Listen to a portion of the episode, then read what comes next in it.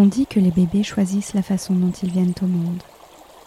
Bonjour et bienvenue sur le podcast Amour naissante, le podcast qui accueille vos récits de naissance. Je suis Caroline, femme, fille, mère, doula et passionnée entre autres par le fabuleux chemin initiatique qu'est l'enfantement. Ayant moi-même donné naissance, j'ai goûté à la puissance et à la saveur toute particulière qu'offre ce voyage. Aujourd'hui, chaque nouvelle naissance me fait frissonner et accueillir et témoigner de vos expériences est un honneur immense pour moi. Il existe tant de façons de naître et tant de façons de donner naissance. À travers ce podcast, je souhaite permettre aux mères, aux pères, aux gardiens et gardiennes de l'espace de naissance de tisser ce voyage inédit, incroyable et bouleversant. Chaque seconde, en moyenne, quatre petits êtres humains naissent dans le monde. La naissance serait-elle donc un processus ordinaire et banal?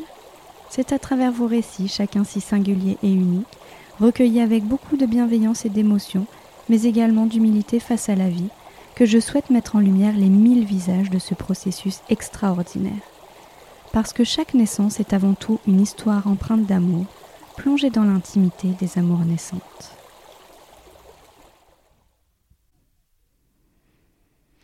Lorsque j'ai créé le podcast, j'avais vraiment posé comme intention de donner la parole à toutes les expériences, de mettre la lumière sur tous les choix qui touchent à la naissance d'un bébé. Pas que des histoires sensationnelles, pas que des histoires magnifiques avec une fin heureuse, mais pas que des histoires dramatiques non plus. Tout, la vraie vie quoi. Lorsque Chloé m'a écrit me proposant son témoignage d'une maman de trois enfants, deux petits garçons et une petite fille partie trop tôt suite à une interruption médicale de grossesse, j'ai évidemment accepté sa proposition pour ne pas invisibiliser ce genre d'expérience.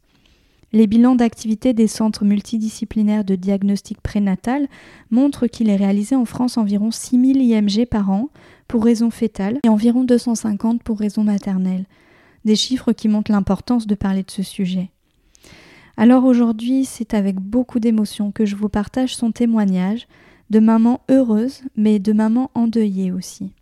C'est donc l'histoire de Chloé, une femme, une mère qui découvre avec joie sa troisième grossesse. Elle a déjà donné naissance à ses deux garçons à quelques 18 mois d'intervalle et puis elle tombe à nouveau enceinte très rapidement. Un peu surprise au début parce que le contexte de vie fait qu'elle est en plein chantier de maison et déménagement. Elle se réjouit d'accueillir un troisième enfant au sein de sa famille, un rêve qu'elle partage avec son conjoint depuis toujours. À la fin du premier trimestre, un peu comme tous les parents, elle imagine que tout ira bien et que les risques de perdre son bébé sont loin. Lorsqu'arrive la seconde échographie à 22 semaines, elle découvre avec bonheur qu'elle attend une petite fille. Cependant, une image vient poser question à la gynécologue qui l'envoie le même jour dans un service de diagnostic anténatal spécialisé pour les grossesses pathologiques pour investiguer davantage. C'est alors que son monde bascule. Un examen beaucoup plus poussé va montrer que sa fille est porteuse d'une pathologie rare qui aura de lourds impacts sur sa vie. Chloé passe en quelques heures du rêve au cauchemar. Elle explique comment son instinct de survie l'a aidée à vivre ces semaines intensément difficiles.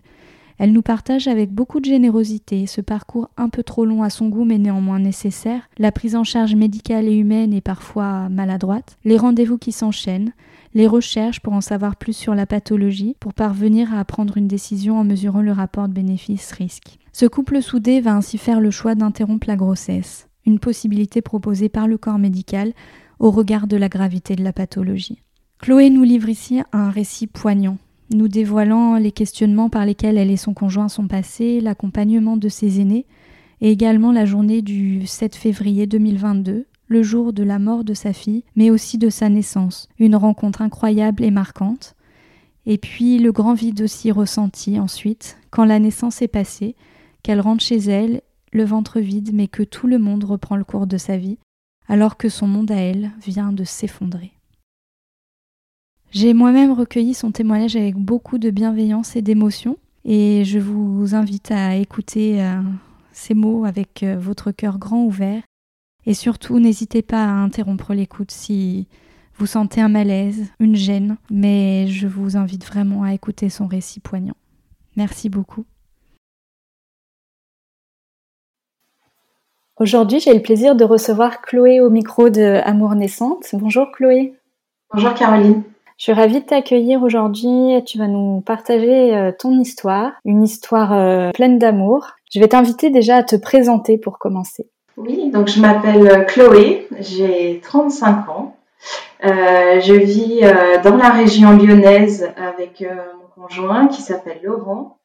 Donc j'ai trois enfants, Sacha qui a 4 ans, Nathan qui a 2 ans et demi et Romy, une petite fille qui est décédée et qui est née en février 2022.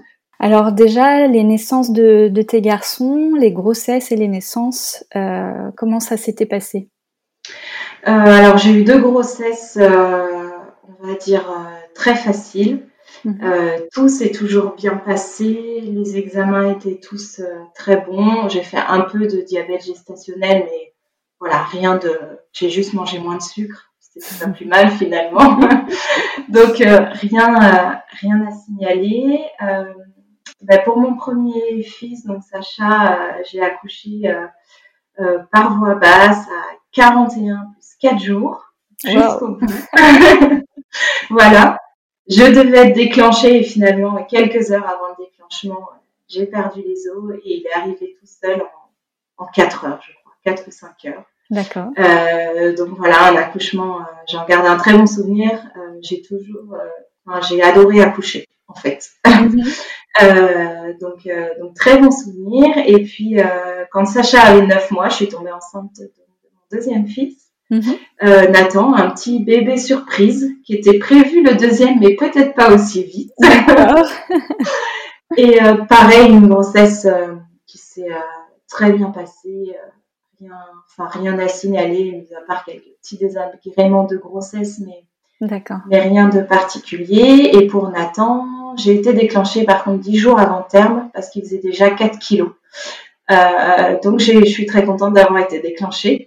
D'accord. et pareil, un très bel accouchement euh, par voie basse en 3 heures et demie, je crois. voilà, j'en garde aussi un, un, très bon souvenir euh, de, de cet accouchement.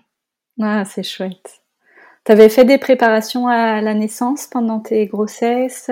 Alors, pour mon premier, oui, j'ai suivi quelques cours, mhm. mais on va dire classiques. J'ai rien fait de, de particulier. voilà, comment, comment gérer les contractions, quand aller à la maternité. D'accord. Voilà, des, on va dire vraiment une préparation classique. Et pour mon deuxième, par contre, euh, j'ai presque rien fait parce que j'avais le premier qui était encore tout petit euh, et j'ai pas eu le temps en fait. D'accord. j'ai j'ai euh, voilà j'ai repris le boulot euh, un mois avant de savoir que j'étais enceinte de Nathan. Du coup, j'ai vraiment vraiment pas pris le temps mhm. de faire ça parce que j'étais trop dans le quotidien avec avec mon Sacha qui était tout petit encore. Ouais, ouais. Mais finalement, ça s'est ça s'est quand même bien passé. Euh, j'ai réussi à mieux pousser pour le deuxième que le premier, donc peut-être qu'il y avait un peu d'entraînement quand même.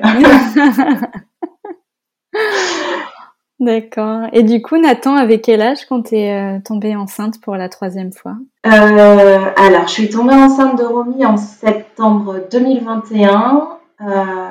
Nathan avait un peu plus d'un an et demi. D'accord, ok. oui, parce qu'il a eu deux ans en janvier, donc il avait un an et huit mois, exactement. D'accord, ok.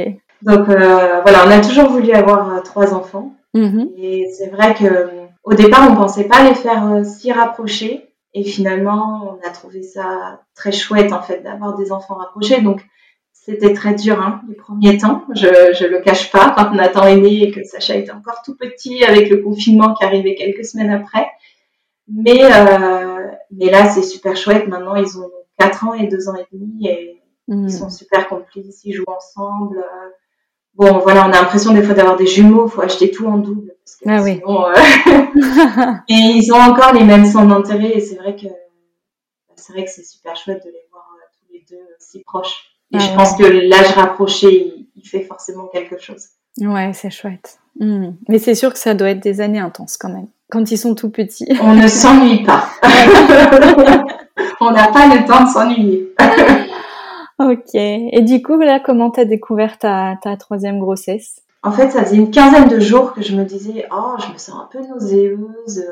Je suis pas très bien, mais je me disais non, mais c'est c'est début d'hiver, c'est normal, les enfants ils commencent à être malades, etc.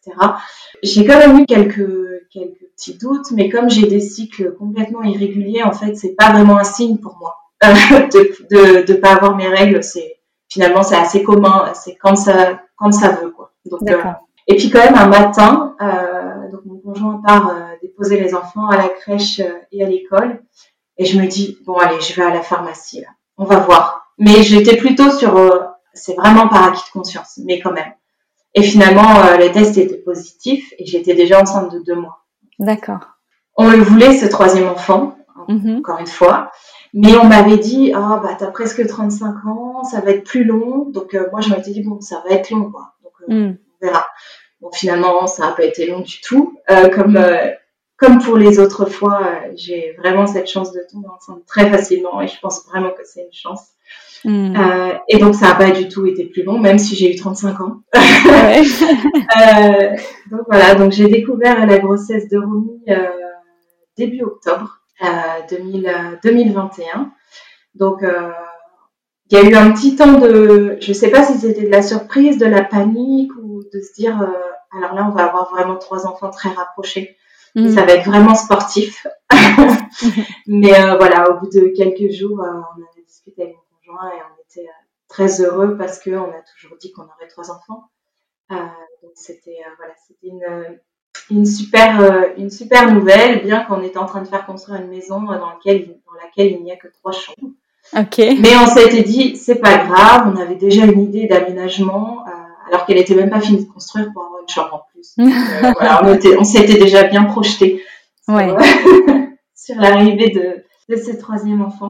et, et donc, quelques jours après la, la découverte de la grossesse, j'ai fait une échographie de datation et c'est là où, que la sage-femme m'a dit, mais vous êtes déjà à 8 semaines, en fait. Ah ouais. Euh, donc voilà, donc j'avais bien, j'avais bien senti les symptômes, mais je les avais bien fait passer sur autre chose. Et comment vous avez vécu alors ce, ce début de grossesse? Ben, ça s'est euh, ça s'est bien passé. J'ai eu quand même le mois de décembre un peu difficile parce que euh, on était, euh, il fallait qu'on déménage. On avait eu la livraison de la maison, il y avait plein de travaux encore à faire. Et donc moi je me disais non mais finalement je vais pas pouvoir faire de la peinture parce que je suis enceinte. Euh, donc c'est voilà, ça a été un peu euh, quelques semaines un peu sportives mm-hmm. par rapport à tout ça, mais voilà, ce début de grossesse c'est très bien passé. J'ai fait la première échographie début décembre. Bah, tout allait très bien elle nous a dit qu'elle pensait à 70% que c'était une fille. Donc, ah euh, on était euh, voilà, très heureux, même s'il y avait toujours ce, ce petit 30%. Mais bon, je me disais 70% quand même. On, est sur la bonne voie. Donc, évidemment, on était euh, très, très heureux d'avoir une petite fille, vu qu'on a déjà deux garçons. Mm-hmm. on a annoncé aux enfants, à Sacha et Nathan, que j'étais enceinte. Donc, bah alors Nathan, je sais pas trop parce qu'il est encore petit, il parle pas beaucoup, mais mhm. euh, en tout cas, euh, voilà, Sacha était euh, était très content, il m'a posé plein de questions, il touchait souvent mon ventre, il était il était vraiment très heureux. On leur a pas dit à ce moment-là que, que c'était peut-être une fille parce que bon, c'est déjà difficile à comprendre pour eux. Mais en tout cas, Sacha Sacha adore les filles l'école, il a plein de copines, vraiment. Donc il était voilà, il avait vraiment envie d'avoir une petite sœur D'accord. Euh, et puis il a déjà un petit frère. Voilà, tout le monde était, euh, était très heureux. On a passé euh, les fêtes de Noël où on a pu l'annoncer. donc c'était vraiment des, des chouettes moments. En eh oui. voilà, on en a beaucoup parlé, évidemment, beaucoup espéré une petite fille. Donc, mhm. donc nous, on disait rien, évidemment, à ce moment-là.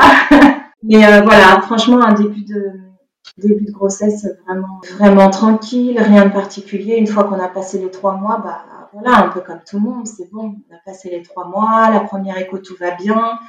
On a fait aussi les tests de trisomie 21, euh, mhm. tout est revenu négatif. Euh, donc, euh, donc, vraiment. Vous étiez serein là. Voilà, aucun, aucune ombre au tableau. Ouais. Et évidemment, pour nous, c'est bon, ça allait rouler jusqu'au bout en fait. On a... Enfin, moi, j'avais plus aucune réserve sur le fait que que tout irait bien, même si euh, je savais que la deuxième écho euh, est très importante parce qu'il regarde, il regarde tous les organes, évidemment, il mesure tout. Donc celle-là, mhm. on sait qu'elle est importante. Mais pour moi, on allait, enfin, elle allait être importante et tout allait bien aller en fait. Ouais. Il n'y avait pas de raison de s'inquiéter jusque-là, en tout cas. Aucune raison. Euh, même juste deux jours avant L'échographie du deuxième trimestre, on a fêté les deux ans de Nathan, donc on avait toute notre famille à la maison, on a passé un super week-end, euh, tout le monde était très content que je fasse cette écho. J'étais vraiment, vraiment impatiente d'aller à cette échographie, donc euh, en plus, on en a beaucoup parlé parce que bah parce que c'est normal. Ma belle-mère me dit oh, j'aimerais bien acheter des robes. bon voilà, forcément, elle qui a eu aussi que deux, deux, garçons, mm. voilà, la, petite fille faisait envie à tout le monde. Elle était attendue. voilà, c'est ça. Donc là, vous arrivez au jour de la deuxième écho. Donc là, on arrive effectivement euh, le jour de la deuxième écho, euh, le 24 janvier. Évidemment, je ne peux pas oublier toutes ces dates maintenant. Hmm. Euh, j'avais rendez-vous très tôt le matin à l'échographie parce que je m'étais dit, bah, je, je prends mon rendez-vous avant le travail, comme ça, j'ai pas besoin de poser de congé, c'est plus simple. Donc j'étais le premier rendez-vous de la journée. Donc elle me fait l'écho, elle me confirme que c'est une petite fille. Donc là, très heureuse, j'ai tout de suite pensé à Sacha, qu'elle allait être super heureuse Hmm. d'avoir une petite sœur. Et puis, tout est bon. Euh, elle regarde tous les organes, elle mesure, euh, tout va bien. Et à la fin de l'échographie, elle me dit quand même qu'il y a une image euh, qui l'embête, mais elle n'arrive pas à voir exactement ce que c'est. au niveau de, de l'abdomen et du cordon ombilical. Donc voilà, soit elle pense que c'est un petit morceau d'intestin qui est à l'extérieur de son abdomen, ou alors une petite grosseur au niveau du cordon. Mhm. elle me dit que quoi qu'il arrive, ça peut pas être grave. D'accord. Euh, et elle me propose donc d'aller faire des examens euh, complémentaires euh, à Lyon, mhm. avec des voilà dans un service où ils ont des machines plus performantes que la sienne pour pour voir tout ça. Donc évidemment, j'accepte de faire cet examen. Et donc j'ai rendez-vous l'après-midi même dans cet hôpital, mais c'est vrai que j'y vais très confiante. Mais oui. Elle me en fait, cette, euh, elle est très rassurante. C'est-à-dire qu'elle me dit, vous inquiétez pas, euh, de toute façon, on ne peut pas vous annoncer quelque chose de grave. Même si c'est, voilà, l'une des deux hypothèses que j'ai faites, c'est des choses, euh, c'est pas grave du tout, on sait le prendre en charge, c'est presque rien. Hmm. Donc, donc moi, finalement, je ressors de ce rendez-vous assez confiante. c'est vrai que je suis très heureuse, c'est une petite fille, je sais que tout le monde va être content. Hmm. Cette petite euh, appréhension, mais, mais honnêtement, pas de stress particulier. En fait. Oui, je, suis à milieu de m'imaginer ce qui va se passer. Euh, donc je rentre chez moi, je fais ma journée de, enfin ma matinée de travail, du coup, euh, voilà. Et puis l'après-midi, me voilà partie à la maternité. Donc j'y vais toute seule parce que parce que je dis à mon conjoint, ça sert à rien que tu poses une demi-journée de congé. De toute façon, c'est pas grave, c'est juste, on va vérifier. Quoi. Mhm. Donc voilà, donc lui aussi est pas très inquiet. Euh, le midi, on parle même de prénoms parce que évidemment, comme euh, j'ai eu deux garçons, des prénoms de filles, j'en ai plus qu'il n'en faut. je pense que je peux en avoir dix que j'aurai encore des prénoms.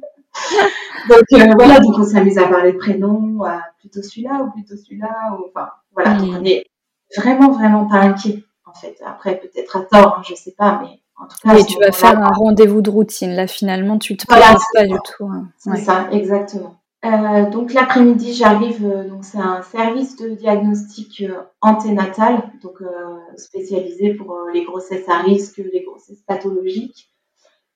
Et, et, là, quand même, je sens que j'ai basculé dans un autre monde, c'est-à-dire un monde vraiment médicalisé. D'accord. De la grossesse, où on me pose beaucoup, beaucoup de questions sur les antécédents médicaux de ma famille, par exemple, sur mes grossesses précédentes donc évidemment, je ne sais pas répondre aux trois quarts des questions parce que euh, parce que je ne je connais pas en fait les antécédents médicaux de ma famille, hein, très honnêtement. Euh, mm-hmm. euh, voilà, à part quelques petites choses, mais je ne sais pas s'il y a eu des bébés déjà décédés ou des problèmes pendant les grossesses. honnêtement, je n'en sais rien du tout. C'est des sujets qui ne sont pas forcément abordés dans, dans les familles, ça. Hein.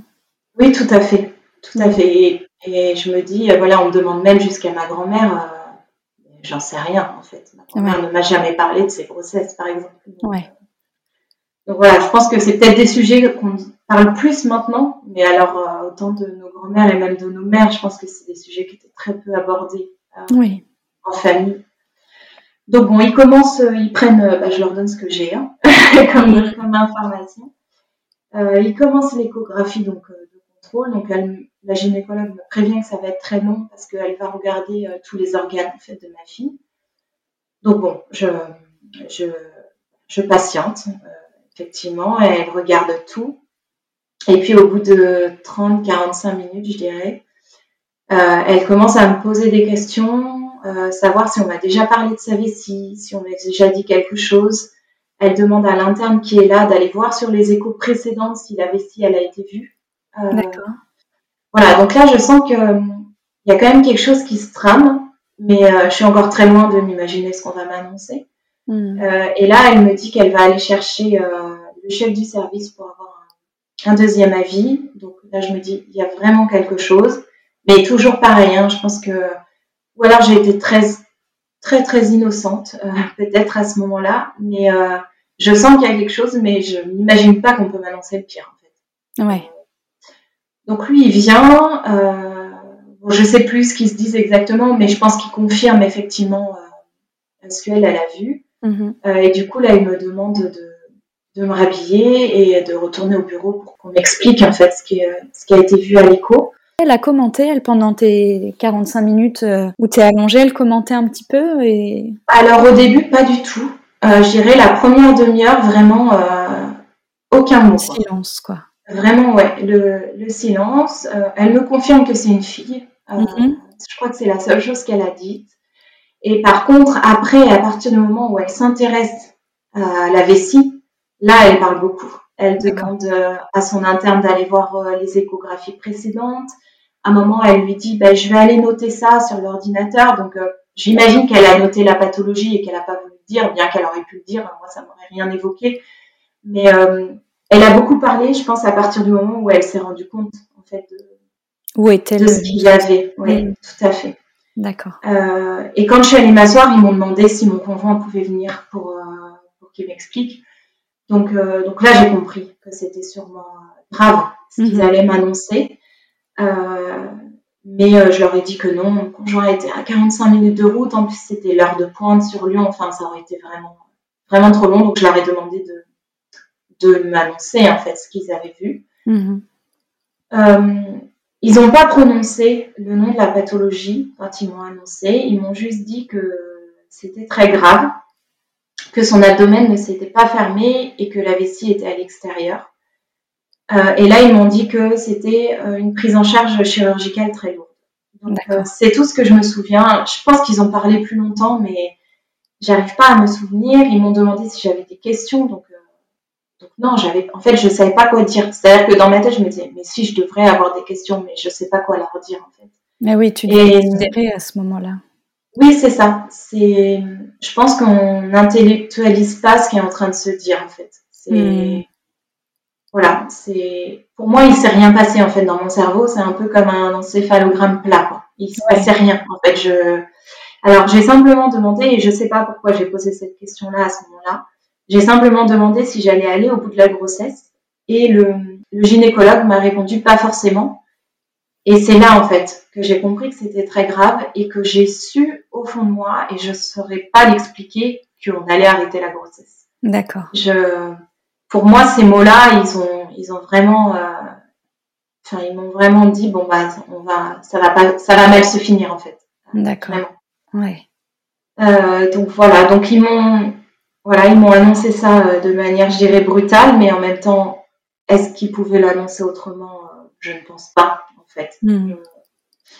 Euh, donc là, ils m'ont proposé d'appeler mon conjoint, de me laisser euh, dans le bureau toute seule pour, pour appeler mon conjoint.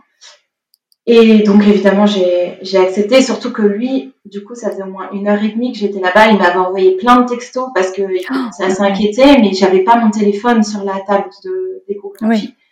Donc je n'avais pas, je lui avais pas répondu, j'avais même pas vu en fait ce hmm. message. Et là, quand j'ai pris mon téléphone, je me suis dit mais comment je vais lui annoncer ça? Euh, comment je vais lui annoncer? Déjà, j'ai pas compris en fait ce qui se passait. Mm-hmm. Donc comment je vais lui dire et comment je vais lui dire que j'ai pas pu euh, maintenir notre fille en bonne santé. J'avais vraiment peur en fait que qu'il m'en veuille. Ah oui. euh, de me dire bah je la porte en moi et en fait elle, est malade quoi. Mm. Donc euh, je me souviens pas en fait de cet appel téléphonique. Je serais incapable de dire ce que je lui ai dit à ce moment-là. Je pense que j'ai essayé de lui faire comprendre que c'était grave. Je pense qu'il l'a compris, euh, d'ailleurs, au téléphone. Et je me souviens juste qu'il s'inquiétait de savoir comment j'allais rentrer, en fait, parce que j'étais en voiture, du coup, euh, du coup, ah toute seule. Hmm. Euh, donc, j'ai l'impression que c'était son inquiétude. en tout cas, c'est mes souvenirs. C'est ce, qui reste aujourd'hui. Hmm. Oui, c'est ça. Donc voilà, donc je sais pas combien de temps je vais parler, peut-être 5, 10 minutes, ça a été assez, assez rapide finalement. Mhm. et puis après, les gynécologues sont revenus et là m'ont dit, bon, voulez-vous faire la myosynthèse aujourd'hui? Et finalement, ça va faire trop, on va pas faire ça parce que de toute façon, la myosynthèse, ça aurait rien changé au diagnostic. C'était plutôt pour euh, après analyser, voir si c'était une cause génétique. Mais ça aurait, c'était pas pour le diagnostic se voyait à l'écho et c'était pas du tout euh, pour ça.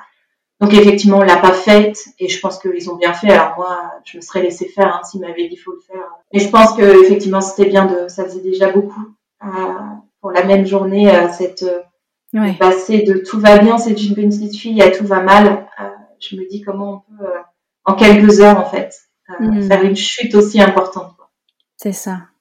Et qu'est-ce qu'ils t'ont dit pour la suite là? C'était quoi la, prochaine étape?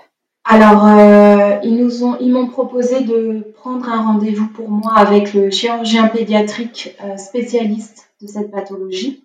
D'accord. c'est le chirurgien qui opère tous les enfants qui ont cette pathologie-là, sachant que c'est très rare parce que c'est 10 à 15 enfants par an. Mm-hmm. qui ont ça. Euh, donc évidemment, euh, j'ai accepté, euh, j'ai accepté ce rendez-vous. Et puis ils m'ont donné rendez-vous de nouveau dans le service, donc le lundi suivant, la semaine suivante, en me disant qu'ils nous laissaient une semaine pour, voilà, pour réfléchir, pour encaisser mm-hmm. la nouvelle et qu'on refaisait une écho la semaine prochaine, même s'ils n'avaient pas de doute, eux, sur le diagnostic, mais je pense que cette écho, c'était plus pour nous que pour eux. Euh, voilà, donc il nous donnait rendez-vous dans une semaine. Donc euh, sur le coup, euh, j'ai trouvé ça un peu cruel de me laisser une semaine comme ça. Mm-hmm. Et puis finalement, avec le recul, évidemment qu'ils avaient raison, complètement raison de nous laisser, de nous laisser cette semaine-là. C'était, en tout cas, maintenant, je me dis c'était essentiel pour mm. nous. Mais sur le moment, c'est, ça paraît une éternité, une semaine de rien en fait, parce que du coup, ils m'ont mis en arrêt de travail. Mm-hmm. Et donc, je me suis dit, mais qu'est-ce que je vais faire pendant une semaine? Donc, euh, j'ai passé une semaine à, sur Internet à chercher tout ce que je pouvais trouver. J'ai vu le nom de la pathologie sur le compte rendu de l'échographie. Comment ça s'appelle du coup? Ça s'appelle une extrophie vésicale. D'accord. Donc c'est la vessie. L'abdomen ne s'est pas fermé en fait jusqu'au bout au moment mhm. euh, du développement. Et la vessie est à l'extérieur de l'abdomen et elle-même elle est ouverte.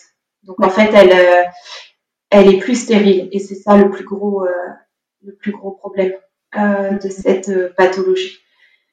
Donc j'ai cherché à peu près tout ce que je pouvais trouver, sachant que je suis arrivée au bout des pages Google parce que finalement il n'y a pas tant de choses que ça ah, sur sur cette pathologie. j'ai lu, je sais pas, des cours d'embryologie, de médecine en me disant je vais essayer de trouver à quel moment ça a foiré en fait, à quel moment ça s'est pas fermé. Bon, bien évidemment, vous vous doutez bien que je n'ai rien trouvé parce que je n'ai rien compris à ce que j'ai lu. C'est tellement compliqué. Euh, voilà, j'ai tellement d'étapes et je pense que les médecins eux-mêmes ne connaissent pas tout. Ouais. donc, euh, à ce voilà, ils t'ont déjà évoqué le, une interruption éventuelle de grossesse? Oui, en fait, à ce premier rendez-vous, ce qu'ils m'ont dit, c'est que cette pathologie n'est pas mortelle. On peut vivre avec, mais cependant, c'est c'est très grave, c'est une prise en charge chirurgicale très lourde et donc ça rentre complètement dans le cadre de l'IMG et c'est suffisamment grave pour demander une interruption de grossesse. D'accord. Euh, parce que ce que j'ai appris, euh, ce que je ne savais pas, c'est que l'IMG c'est quand même très très encadré, c'est-à-dire qu'on ne fait pas une IMG pour euh, entre guillemets n'importe quoi. Mm-hmm. Et il faut que la pathologie, en fait, le dossier passe devant une commission de médecins, généticiens, gynécologues, enfin tout un tas de de spécialistes et ils valident que effectivement cette pathologie est suffisamment grave, que la vie du patient sera entre guillemets suffisamment difficile et il y aura assez de souffrance, si je peux dire ça comme ça, pour que ça justifie une, une interruption de grossesse. Mmh. Donc c'est aussi ce qui nous a aussi guidés en disant, bah, si c'est si bien encadré, euh, euh, on a, enfin, le, gynécologue m'a dit, euh, on n'arrête pas une grossesse parce que euh, il y a quatre doigts ou parce qu'il est brun au lieu de blond. Ah, il dit c'est caricatural, mais c'est pour vous montrer que si on vous le propose, c'est que c'est très grave. Et ça, ça m'a vraiment aidé dans, enfin, ça nous a vraiment aidé dans la décision où je me suis dit, bah oui, effectivement, s'il me le propose avec les conséquences irréversibles que ça a, c'est que c'est vraiment très grave la pathologie de notre fille. Ouais, ouais. Euh, donc ça, j'ai, enfin, j'ai trouvé ça vraiment important qu'il nous, qu'il nous donne toutes ces informations là, bien sûr, pour qu'on, effectivement, qu'on prenne conscience en fait de la gravité euh, de, la, hmm. de la maladie et de la malformation qu'elle avait.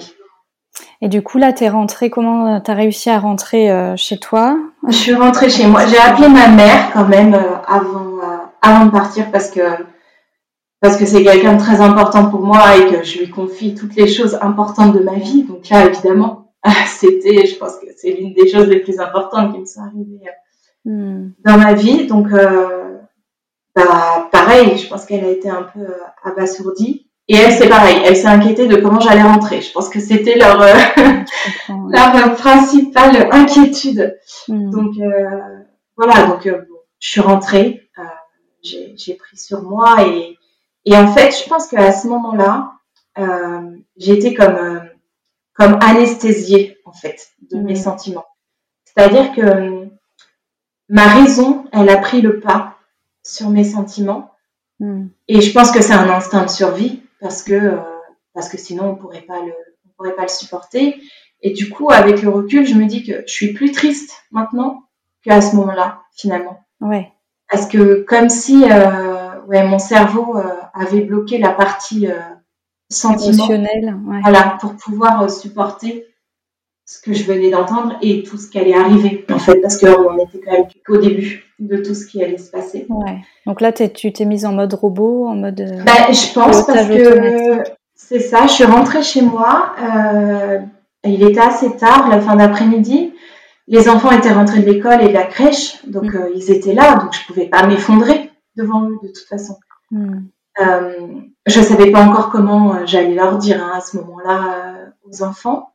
Euh, mon conjoint était là, il y avait mes beaux-parents aussi qui étaient là parce qu'ils étaient venus le week-end. Donc, euh, bon, j'ai fait à manger, j'ai fait le quotidien, en fait. Euh. et j'ai même réussi, j'ai appelé mon frère pour lui dire, j'ai appelé mon chef pour lui dire que je ne serais pas là pendant quelques jours. Ça s'est transformé en quelques mois, mais vraiment, et j'ai pu en parler comme j'en parle aujourd'hui alors que ça venait de se passer. Ah ouais. Mais c'est voilà, j'ai vraiment eu l'impression que mon côté euh, raisonnement en fait a mm. pris le pas sur euh, sur tout le reste. Ouais, ouais. Le cerveau s'est mis en mode euh, protection. Oui, je pense. Franchement, je pense, je pense parce que sinon c'est insupportable. On peut pas, on peut pas le supporter, le vivre. Mm. Donc voilà, donc on a fait cette semaine là bah, on s'est occupé des enfants. Euh, Vous leur en avez parlé à ce moment-là aux enfants On ne leur en a pas parlé le jour même. Mhm. Euh, on leur en a parlé le mercredi, donc deux jours plus tard. Euh, parce qu'entre-temps, j'ai vu la psychologue de l'hôpital, de la maternité, et donc je savais qu'il fallait leur en parler, mais je ne savais pas quoi leur dire en fait. Eh oui. Donc elle m'a donné beaucoup de conseils par rapport aux enfants, et donc on leur en a parlé le mercredi en leur disant, bah déjà on leur a dit que c'était une petite fille parce qu'ils ne le savaient pas finalement, mhm. comme on n'avait pas reparlé de cette, euh, de cette écho. Euh, et on leur a dit qu'elle était très très malade et qu'on ne savait pas si les médecins pourraient la soigner. D'accord. Et là, mon grand, il m'a dit, bah maman, c'est facile, hein, si celui-là, ce docteur-là, il peut pas, bah t'appelles un autre docteur, et puis encore un autre mhm. docteur, et puis encore un autre docteur. Donc euh, je lui ai dit que oui, j'aimerais bien, mais que sûrement tous les docteurs qui existent, il y en a sûrement aucun qui pourrait euh, qui pourrait la soigner, mais que pour l'instant on savait pas et que on leur dirait en fait ce qui D'accord. Ce qui ce qui allait venir. Et là il y a une question, j'ai botté en touche euh, ce jour-là. Mon fils m'a dit mais du coup elle va rester dans ton ventre? Donc je lui ai dit bah non, elle peut pas rester dans mon ventre. Et il m'a dit mais elle va aller où alors? Et là j'ai là j'ai pas su répondre parce que parce que je ne savais pas comment lui dire en fait. Hmm. Donc ce jour-là, je lui ai juste dit, bah pour l'instant je ne sais pas, mais je te dirai. Ouais. Euh, parce que je, en fait, euh, expliquer le cimetière, alors là, ça me paraissait complètement insurmontable en fait. Et en plus, à ce moment-là, on n'était quand même pas sûr à 100% de l'IMG. Donc euh, voilà, on, s'est arrêté là pour la première fois où on en a mhm. parlé. Euh, et puis ils sont retournés à leur jeu. Hein. Ça, le, le, plus petit, s'est même pas vraiment arrêté de jouer. Alors je pense que je pense qu'il a tout entendu et qu'il sait très bien ce qui s'est passé parce que mhm. maintenant, euh, quelques mois après, il, parfois il, me, il, regarde les photos euh, à la maison et il me dit euh, Romy pas là. Donc il a bien compris en fait. ouais. Mais sur le coup, je sais pas. Je sais pas ce qu'il a compris exactement en fait parce que bah, il parle, enfin il dit il fait pas des phrases comme son frère, donc c'est plus difficile de savoir. Mais ils sont retournés jouer et puis voilà, la, vie a repris pour eux et a continué en fait. Euh, ouais. Euh, et heureusement. Oui, c'est ça. Heureusement. Hmm. Euh, donc voilà, donc ça c'était bah, cette semaine-là un peu. En fait, ce que je dis souvent, c'est que à partir du 24 janvier, en fait, j'ai eu l'impression de de rentrer dans dans deux mondes, c'est-à-dire le monde de ma fille où tout s'est écroulé et tout s'est arrêté, et puis le monde de mes fils où la vie continue. Ah et donc, euh, et je pense que quatre mois après, j'en suis encore là, c'est-à-dire que je navigue sans arrêt entre ces deux mondes. Et que parfois c'est difficile à faire cohabiter, en fait, certains jours euh, où j'ai, des fois, c'est bête à dire, mais euh, j'en veux aux gens de continuer à vivre. Hmm. Ça n'a aucun sens de penser ça, je le sais, mais euh, c'est vrai que des fois, j'aurais aussi envie que le monde s'arrête. En fait. ouais. Euh, et ça, évidemment, c'est pas possible et heureusement.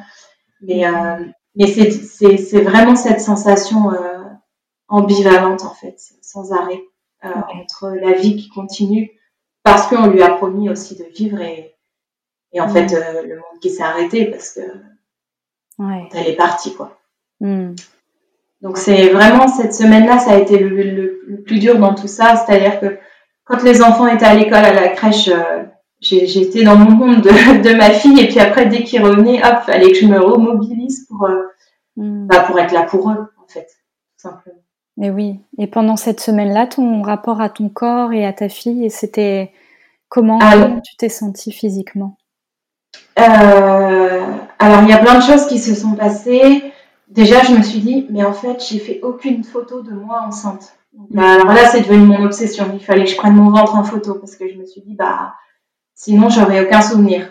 Ouais. Euh, donc, il y a eu ça. Euh, j'ai fait que des nuits blanches parce qu'en fait, euh, bah, la nuit, c'est où on est sans bouger.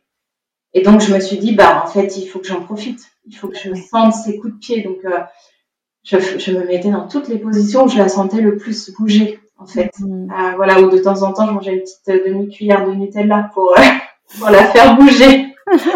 Donc voilà, en fait, j'avais j'avais envie d'en profiter déjà parce que cette sensation de les sentir bouger, enfin, elle est merveilleuse. C'est, enfin, je pense que toutes les mamans qui ont été enceintes peuvent le mm. dire. C'est vraiment une sensation, en tout cas moi, que j'adore.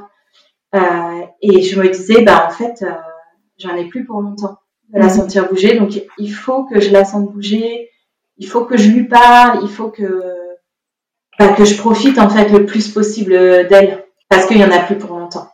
Je, mm. je, je le savais déjà à ce, à ce moment-là. Et en même temps, je me disais, mais elle a l'air tellement vivante et d'aller tellement bien.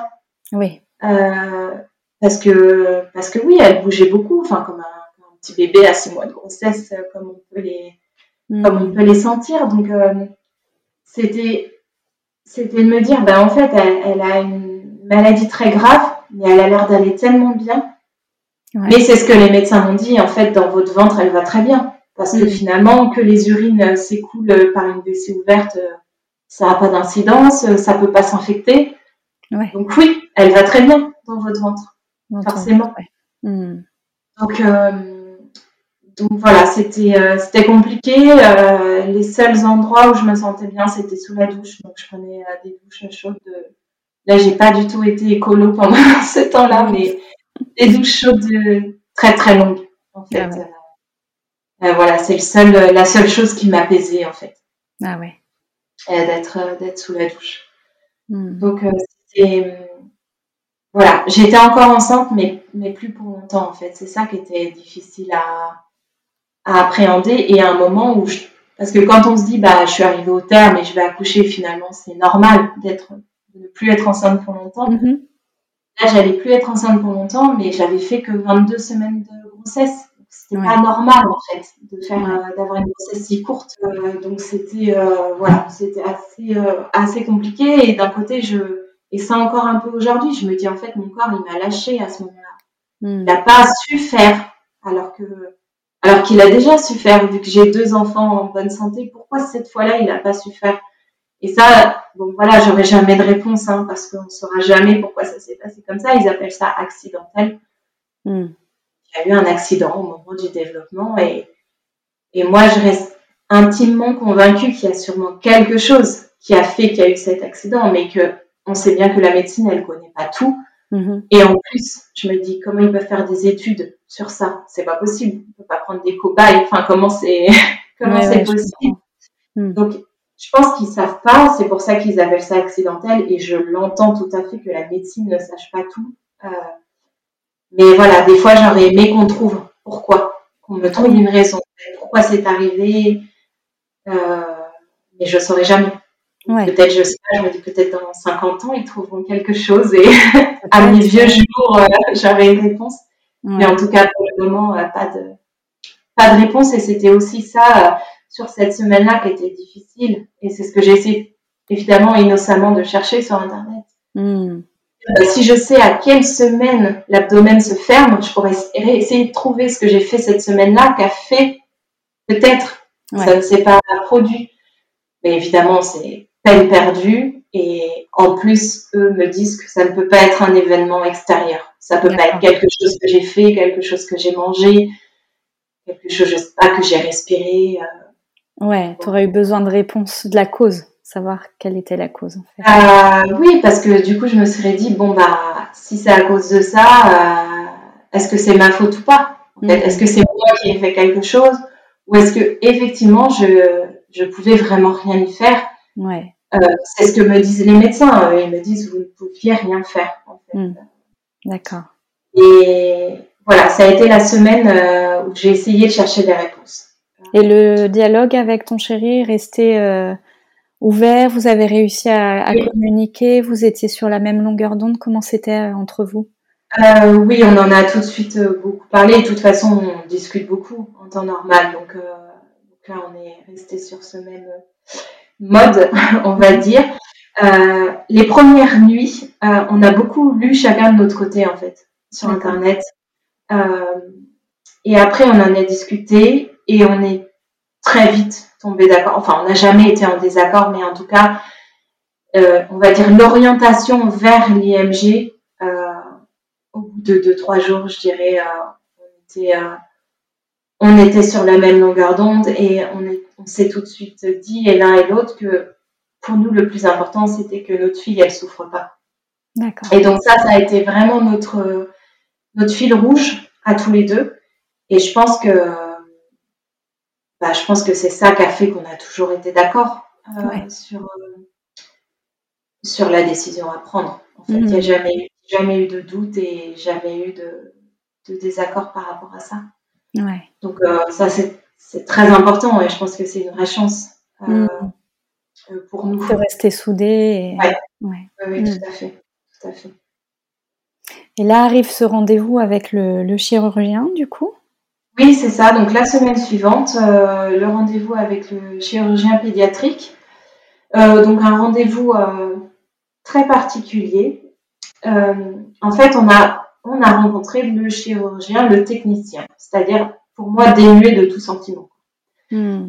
donc lui, il nous a déjà, il nous a dit qu'il n'était pas sûr à 100% du diagnostic, donc ça met quand même Hmm. Euh, on était déstabilisés parce que c'était quand même très loin de ce que nous avaient dit les gynécologues de, eh la maternité, où ils étaient vraiment sûrs de leur diagnostic. Et euh, pour lui, c'était, c'est ok, c'est une pathologie grave, mais on sait la prendre en charge.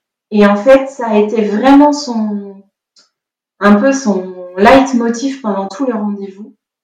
Euh, en nous disant que c'était moins grave chez les filles que chez les garçons. Euh, on a même eu l'impression, et ça on a eu l'impression tous les deux sans s'en parler, euh, qui nous dissuadait en fait d'arrêter la grossesse comme s'il était contre l'interruption de, grossesse. Est-ce que c'est le cas ou pas? Je ne saurais jamais et de toute façon, j'ai envie de dire ça me regarde pas. Mais en tout cas, dans ce discours, on a vraiment eu cette sensation-là. Et la chance qu'on a eue, c'est qu'on avait quelques heures entre ce rendez-vous-là et le rendez-vous de l'après-midi, de nouveau à la maternité pour prendre la décision. D'accord. Et finalement, ces quelques heures, entre guillemets, à rien faire, ça nous a permis de vraiment repenser à ce rendez-vous et de se dire, oui, d'accord, il nous a parlé de la chirurgie, il nous a parlé euh, de lui, ce qu'il savait faire, mais par contre, quand on lui a posé des questions sur la souffrance, la qualité de vie, euh, les éventuels échecs des opérations, parce que ça, on l'a beaucoup lu par des patients sur Internet, mm-hmm. il l'a complètement occulté. D'accord. Donc, on a eu l'impression, mais comme beaucoup de chirurgiens, je pense, eux, ils voient le, la pathologie et la, le geste technique en fait euh, qu'ils peuvent faire. Et nous, c'était pas notre, c'était c'était pas notre point principal. Évidemment, si on nous avait dit c'est une toute petite opération et elle va pas beaucoup souffrir, bien sûr. Mais là, c'était de très grosses opérations, plusieurs semaines allongées sur un lit alors qu'elle serait encore nourrisson sans qu'on puisse la prendre. Mm-hmm. Enfin, vraiment des, et pas, pas sûr que ça réussisse. En plus, il y a quand même ce taux d'échec assez important, mais ça, il n'en parle pas parce que je pense qu'en tant que chirurgien, ils ne peuvent pas parler de ce qui ne marche pas. En fait. Hmm. Et c'était quoi euh, les risques pour elle, pour, euh, pour sa vie euh? Alors, il y a, y a, plusieurs risques. Le premier, c'est que comme la vessie n'est plus stérile, bah, ça multiplie les risques d'infection. Mhm. et ces infections, après, peuvent aussi se mettre dans les reins, parce qu'évidemment, tout ça est lié. Euh, donc il y, a des, y a des personnes qui finissent sous dialyse en fait parce que leur rein ne fonctionne plus. Mhm. Il aurait fallu lui reconstruire son bassin euh, parce que en fait nous les os de nos bassins sont les uns contre les autres sont fermés en fait mhm. et elles ils étaient très ouverts donc il aurait fallu le reconstruire. Euh, donc ça c'est des très grosses souffrances la reconstruction du bassin. Mhm. Euh, il aurait fallu lui reconstruire son appareil génital. D'accord. Euh, et puis, ça multiplie par 200 le risque du cancer des ovaires. Hmm. Et l'autre problème, c'est qu'il y a des patients qui ne deviennent jamais continents. Euh, parce qu'en en fait, il faut faire toute une rééducation de la vessie pour apprendre. Euh, parce que nous, on fait naturellement. Là, comme ça n'a pas été fait naturellement, il faut apprendre à, bah, à devenir continent. D'accord. Voilà, donc des, voilà, des risques très, très graves des mois et des mois d'opération mm-hmm. euh, sans certitude. Et l'autre chose qui nous a aussi guidés, c'est qu'on a lu une étude qui a été faite sur cette pathologie pour un colloque d'urologie. et dans cette étude, ils ont interrogé 10 patients devenus adultes qui ont eu cette pathologie, dont des femmes qui ont réussi à avoir des enfants et qui maintenant ont une vie normales, même si elles, ont, elles sont suivies à vie hein, à cause de cette pathologie. Et la dernière question qu'ils leur ont posée dans cette étude, c'est euh, si votre mère avait pu arrêter la grossesse si elle l'avait su, est-ce que vous auriez aimé qu'elle le fasse? Et 8 patients sur 10 ont répondu qu'ils espèrent que leur mère aurait arrêté la grossesse. Ah, ouais. Et nous, enfin moi, ça a été comme un déclic aussi de me dire que on a l'impression que ces femmes maintenant, bah, elles ont des enfants, elles ont une vie, mais en fait, les souffrances qu'elles ont eues enfant ont été tellement fortes qu'elles auraient préféré ne pas les avoir. Et c'est là que je me suis dit que, bah, en fait, pour moi, on ne peut pas vivre à n'importe quel prix. Mm. Euh, et que ça, je pourrais pas l'épargner à ma fille. Donc, euh, ça a été vraiment très important aussi, ce, ce point-là pour nous. Ah oui, je comprends. La décision. Mm. D'accord. Et du coup, euh, après ce rendez-vous, là, vous avez pris ce temps tous les deux? Oui, oui, on a pris ce temps pour, pour en rediscuter. Ouais. et finalement, bah, ce rendez-vous avec le chirurgien pour nous n'a rien changé, c'est-à-dire qu'on était, on avait déjà pris notre décision de faire l'IMG et ça, on a confirmé ce, on a confirmé ce souhait et c'est ce qu'on a confirmé aux médecins de la Croix-Rousse l'après-midi même lors de ce rendez-vous. Ils ont refait l'écho euh, ils nous ont reconfirmé le diagnostic pour eux, il n'y avait vraiment aucun doute. Voilà, ils nous ont dit que ce qu'ils voyaient à l'écho, c'est exactement typique de l'extrophie vésicale et qu'il n'y avait pas de doute possible en fait euh, sur la pathologie. Donc on leur a confirmé euh, notre souhait de demander une interruption médicale de grossesse et notre dossier est passé le lendemain devant une commission parce que c'est quand même validé par une commission de, de médecins, même si euh, la pathologie le justifie, mais ça doit quand même euh, Bien sûr. C'est très encadré, donc ça doit quand même passer devant cette, cette commission. Mm-hmm. Donc ça a été validé, euh, la demande d'interruption médicale de grossesse, et donc elle a été programmée pour le lundi suivant, le 7 février. D'accord. Voilà, moi je voulais que ça se fasse le plus vite possible, Mm. euh, parce que c'était trop difficile d'être enceinte en sachant que, en sachant que bah, finalement la mort de Romy était programmée. C'était vraiment difficile à vivre, donc j'avais envie que ça se, que ça se termine une fois que la décision a été prise. Et vous avez été bien entourée, bien accompagnée à ce moment-là? On a été très très bien encadrés euh, jusqu'à l'accouchement. Euh, vraiment euh, des médecins enfin, d'une humanité incroyable qui ont pris le temps, qui ont vraiment été là pour nous, que j'ai pu contacter de manière entre guillemets personnelle euh, euh, dans la semaine qui a suivi. Euh, voilà, ils ont pris le temps pour nous. On a pu les appeler autant de fois qu'on voulait. Euh, ils nous ont même rappelé dans la semaine eux pour euh, savoir comment ça allait, si on était toujours en phase. Mm-hmm. Donc euh, vraiment, euh, enfin vraiment, on sent que qu'ils ont l'habitude. Ils ont aussi laissé les délais qu'il fallait parce que parce que nous, on aurait eu envie que tout aille plus vite. Ouais. Et finalement, ils nous ont dit, il faut vous laisser du temps. Et bien sûr, maintenant, je sais qu'ils ont raison, même si sur le coup, je me disais, mais c'est pas possible, pourquoi ils nous font ça en plus Mm. Et voilà, ils le savent et ils ont eu totalement raison. Heureusement qu'ils ont laissé ce temps-là. Ouais. Donc, euh, donc vraiment, on a été extrêmement bien accompagnés par, par ce service, le- les gynécologues, la sage-femme euh, du service, même la secrétaire, enfin tout le monde. Ouais. Tout le monde euh, a été aux petits soins pour nous. Et vous ont expliqué ce qui allait se passer? Oui, alors euh, pas le 31 janvier. Par contre, ils nous ont donné rendez-vous pour le vendredi de la même semaine. Mhm. Euh, un rendez-vous qui s'appelle pré-IMG. Euh, donc là, effectivement, ils nous ont, on a été reçus par la sage-femme euh, du service, Mhm. qui nous a tout réexpliqué étape par étape comment ça allait se passer, qui nous a aussi fait signer beaucoup beaucoup de documents D'accord. euh, parce qu'on a demandé une autopsie, on a demandé l'analyse du, de- du liquide amniotique. Donc tout ça, il faut donner des, des autorisations. D'accord. Euh, donc elle nous a vraiment tout réexpliqué. Et puis euh, elle m'a aussi donné des comprimés à prendre euh, pour préparer le col deux jours avant, parce que évidemment à 24 semaines, on- notre corps n'est pas du tout prêt Mm. pour accoucher, donc il faut le faire artificiellement. Et lors de ce rendez-vous aussi à la maternité, on a revu la gynécologue qui m'a suivie. Et en fait, c'était c'était génial parce que en fait, c'était pas un rendez-vous médical, c'est-à-dire qu'elle aurait pu ne pas nous voir. Il y avait plus rien à faire, mais elle a pris le temps de nous demander comment on allait, comment allaient nos aînés, comment on allait s'organiser pour eux, pour les Mhm. faire garder le temps de, de l'accouchement. Et à la fin, elle nous a dit cette phrase, et je pense que je la remercierai jamais assez de m'avoir dit ça. Elle nous a dit, vous allez réussir à le surmonter mieux que ce que vous pensez. Mm. Et en fait, à ce moment-là, alors que je me sentais incapable, en fait, je me disais, mais c'est pas possible, ma vie, elle va s'arrêter avec elle, en fait. Comment on peut supporter de perdre un enfant? C'est pas. Et ben, du coup, cette phrase, elle a beaucoup, beaucoup résonné en moi et j'y repense encore souvent. Et je pense qu'elle avait raison. On, enfin, on le surmonte mieux que ce que je pensais qu'on arriverait à le faire. Et je pense qu'à ce moment-là, elle a peut-être vu euh, une force que nous, on voyait pas. Ouais.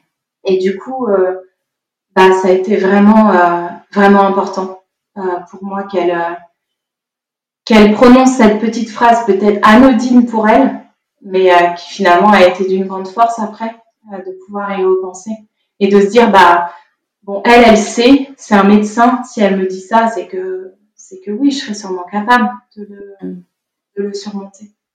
Ouais, en tout cas, ça c'est resté dans un coin de, de votre cœur, de votre tête, et Oui, oui, tout à ça, fait, ça fait écho. Ouais. Mm. tout à fait. Comment vous en avez parlé aux enfants? Vous leur avez dit euh, pendant Alors euh, oui, pendant cette semaine-là, effectivement, euh, donc toujours pareil le mercredi. Alors pourquoi le mercredi? Je ne sais pas, mais c'était encore le mercredi de cette semaine-là.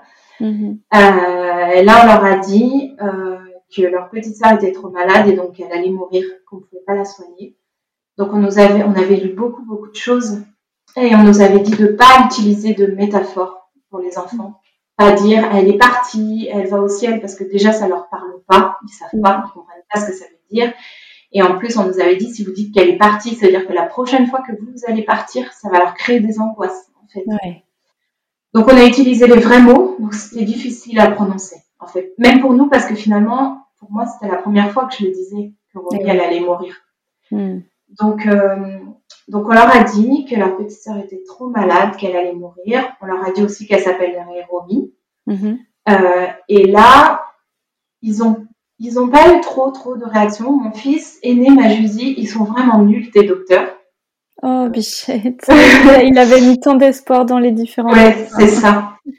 Et, euh, et là, entre-temps, on avait acheté des petits livres euh, pour enfants sur la mort, justement, et notamment un livre où on soulève des petites, euh, des petites cases là, pour, euh, pour découvrir ce qu'il y a derrière, et donc avec une page du cimetière, parce que j'avais toujours la question en tête de mon fils, où est-ce qu'elle va aller que je lui avais pas expliqué depuis, euh, depuis la dernière fois. Et donc là, on, lui a enfin, on leur a expliqué que, bah non, on leur a redit que non, elle pouvait pas rester dans mon ventre mhm. et que elle allait naître, mais qu'elle serait morte. Et donc, quand on est mort, on va au cimetière. Donc, on a montré, euh, bah, dans ce petit livre, il y a le cercueil, il y a les tombes. D'accord. Bon, ça a été, ça a été compliqué et je pense qu'aujourd'hui, c'est encore le point le plus compliqué, c'est que Sacha nous a dit qu'il comprenait pas, en fait, ce que c'était le cimetière. Mhm. Mais voilà, et après il est passé à autre chose. Euh, on a revu plusieurs fois ce, petit livre. Euh, mais je pense que c'était pour lui le plus compliqué à comprendre où est-ce qu'elle allait aller en fait. Parce que ah parce qu'en plus on avait quand même lu que le cimetière c'est beaucoup de symbolique et la symbolique les enfants à cet âge-là ils ont quand même c'est compliqué pour eux. Hmm. Euh, donc voilà, en tout cas ils avaient bien compris euh, qu'elle allait mourir. Donc on a aussi expliqué ce que c'était mort parce qu'ils avaient finalement jamais entendu ce mot. Bien euh, sûr. Hmm. Donc voilà, on a, on a expliqué du mieux qu'on pouvait. On leur a dit aussi que si on était triste, bah, c'était à cause de ça, que c'était pas à cause d'eux. On a essayé voilà, de suivre vraiment tous les conseils euh, de tout ce qu'on avait pu, euh, ce qu'on avait pu lire. Et puis, euh, par contre, on leur a dit que eux, ils allaient partir en vacances. Euh, on leur a pas expliqué l'accouchement, etc., parce que ça me paraissait trop difficile, en fait, mhm. à ce moment-là, de l'expliquer. Donc, on leur a dit qu'ils allaient partir en vacances pendant une semaine chez papy et mamie, comme d'habitude. Ils étaient très contents. D'accord. Et puis, voilà, ils sont retournés à leur vie, en fait, mhm. à ce moment-là. Bon, on a fait du mieux qu'on pouvait avec les mots. que voilà, on a essayé de mettre les vrais mots euh, sur les choses, même si c'était des mots euh, finalement très difficiles en fait à prononcer, mhm. parce que finalement, même nous, des fois en tant qu'adultes, on dit pas quelqu'un est mort, on dit il est parti, euh, il est voilà. Mais c'est vrai que dire quelqu'un est mort, bah, c'est difficile à dire en fait. Enfin, moi, je me suis rendu compte de ça. et maintenant, je le dis plus. Mm. Parce que finalement, c'est la réalité. Et, et que des fois je me dis pourquoi on utilise des métaphores parce que hmm. ça change rien, la réalité est la même. Je pense que c'est juste pour nous pour adoucir, mais oui. mais on utilise euh, voilà, on a fait du mieux qu'on pouvait en tout cas euh, à ce moment-là avec nos enfants. Ouais, ouais, j'en doute pas. et votre entourage, vos amis, la famille, ils étaient au courant là de. Tu as parlé d'une partie de de votre famille, mais est-ce que vous avez annoncé aux amis ce qui vous attendait, ce qui allait se passer et tout? Euh, oui, alors euh, moi j'ai envoyé quelques textos euh, à mes amis les plus proches. Mm-hmm. Voilà, parce qu'elles savaient quand même que je refaisais un examen, donc je pense qu'elles attendaient de, savoir. moi, je l'ai vraiment annoncé qu'à mes amis les plus proches. et après, j'ai une amie, une de mes, de mes meilleures amies, qui m'a dit Est-ce que tu veux que j'en parle? Est-ce que tu veux que je le dise? Est-ce que parce qu'il y a d'autres gens qui étaient au courant que il se passait quand même quelque chose sans savoir. Et je lui ai dit, euh, moi, j'ai pas le courage, mais par contre, je veux bien que tu le dises parce que je veux pas que ce soit un tabou. Ouais.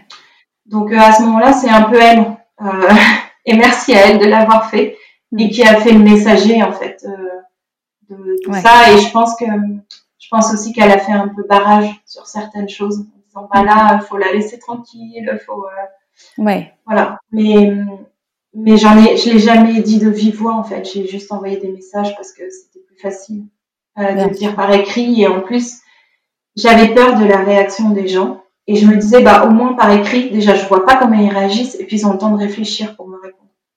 Donc, euh, donc j'ai préféré faire ça euh, voilà par, message en fait. Hmm. Donc à ce moment-là on a eu beaucoup beaucoup de messages de soutien. Euh, Mhm. Moi, j'ai reçu énormément de, bah, de SMS, de WhatsApp, de plein plein de choses, de mails, vraiment beaucoup, beaucoup de messages à ce moment-là. Oui, de soutien, où on pense à vous, plein de choses comme ça qui ont été finalement super réconfortants. Ouais. Donc là arrive le, le jour où, où le rendez-vous est programmé pour l'IME Oui, c'est ça. Euh, alors pour la petite anecdote, euh, évidemment le Covid est encore d'actualité. Donc euh, on fait un test PCR deux jours avant. Et alors nous, on n'avait plus vu personne depuis trois semaines, quinze jours. Donc on se dit, ah, mais c'est bon, c'est impossible qu'on soit positif. Quoi. On a zéro symptôme, on n'avait personne. Et il s'avère que mon conjoint était positif. Ah ouais. Donc la veille de rentrer à la maternité, donc là petit moment de panique. Euh, bon voilà, finalement la maternité nous a dit non mais venez quand même, c'est pas grave, vous serez confinés, il mettra un masque et puis euh, nous on mettra des, des, protections, mais bon là on s'est dit mais c'est pas possible quoi. Quand est-ce que la poisse elle passe sur quelqu'un d'autre? Parce que donc on est rentré la veille euh, de donc le dimanche soir à la maternité euh, mhm. au service de grossesse pathologique. et puis parce qu'il fallait qu'il me pose des dilapants qui sont des petits euh, tampons pour ouvrir le col. Euh, donc ça, il fallait le faire la veille. Donc c'est pour ça qu'on est rentré, euh, qu'on est rentré la veille. Donc ils m'ont fait ça le, dimanche soir. Donc là, j'ai j'ai rencontré une interne, comment dire, inhumaine, je pense. Ah. voilà, qui a été, qui a été vraiment, en fait, elle, elle arrivait pas à me les mettre parce que évidemment j'étais ultra stressée. Alors, pas, pas pour ce geste, parce que finalement, mm. voilà, ça, ça me faisait. Mais en fait, euh, la situation faisait Bien sûr. très, très stressée.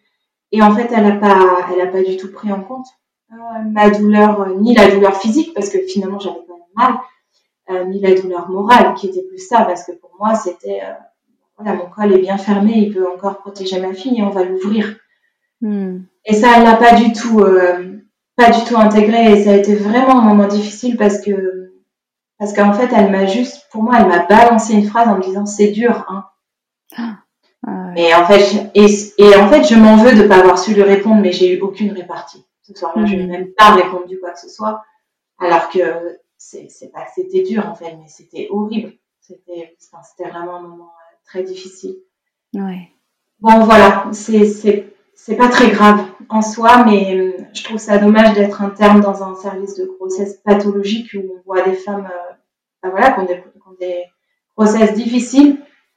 À un moment où je trouve quand même quand on est enceinte, on est assez vulnérable parce que beaucoup d'émotions et, et de pas prendre ces cinq minutes supplémentaires. Je suis d'accord qu'elle avait sûrement beaucoup de travail, qu'ils sont sous-effectifs, que l'hôpital va mal, je, l'entends très bien, mais mmh. voilà, je pense que dans un service comme ça, on peut prendre cinq minutes pour avoir un peu d'humanité et que finalement je me dis c'est cinq minutes pour elle et moi c'est des mois après parce que des mois après j'y pense encore en fait ouais, euh, à ça donc euh, voilà c'est dommage mais c'est pas c'est pas très grave en soi elle a, elle a fini par réussir et puis elle, est partie et puis voilà c'était fait mais bon c'est dommage de tomber sur euh, sur des soignants comme ça et j'espère pour elle qu'elle aura un peu plus d'humanité dans sa dans sa carrière de médecin euh, donc ça, c'était le dimanche soir et donc euh, on est parti donc le, lundi matin à 6 heures du matin. Euh, la, sage-femme est venue nous chercher pour nous dire qu'il fallait aller en salle de naissance.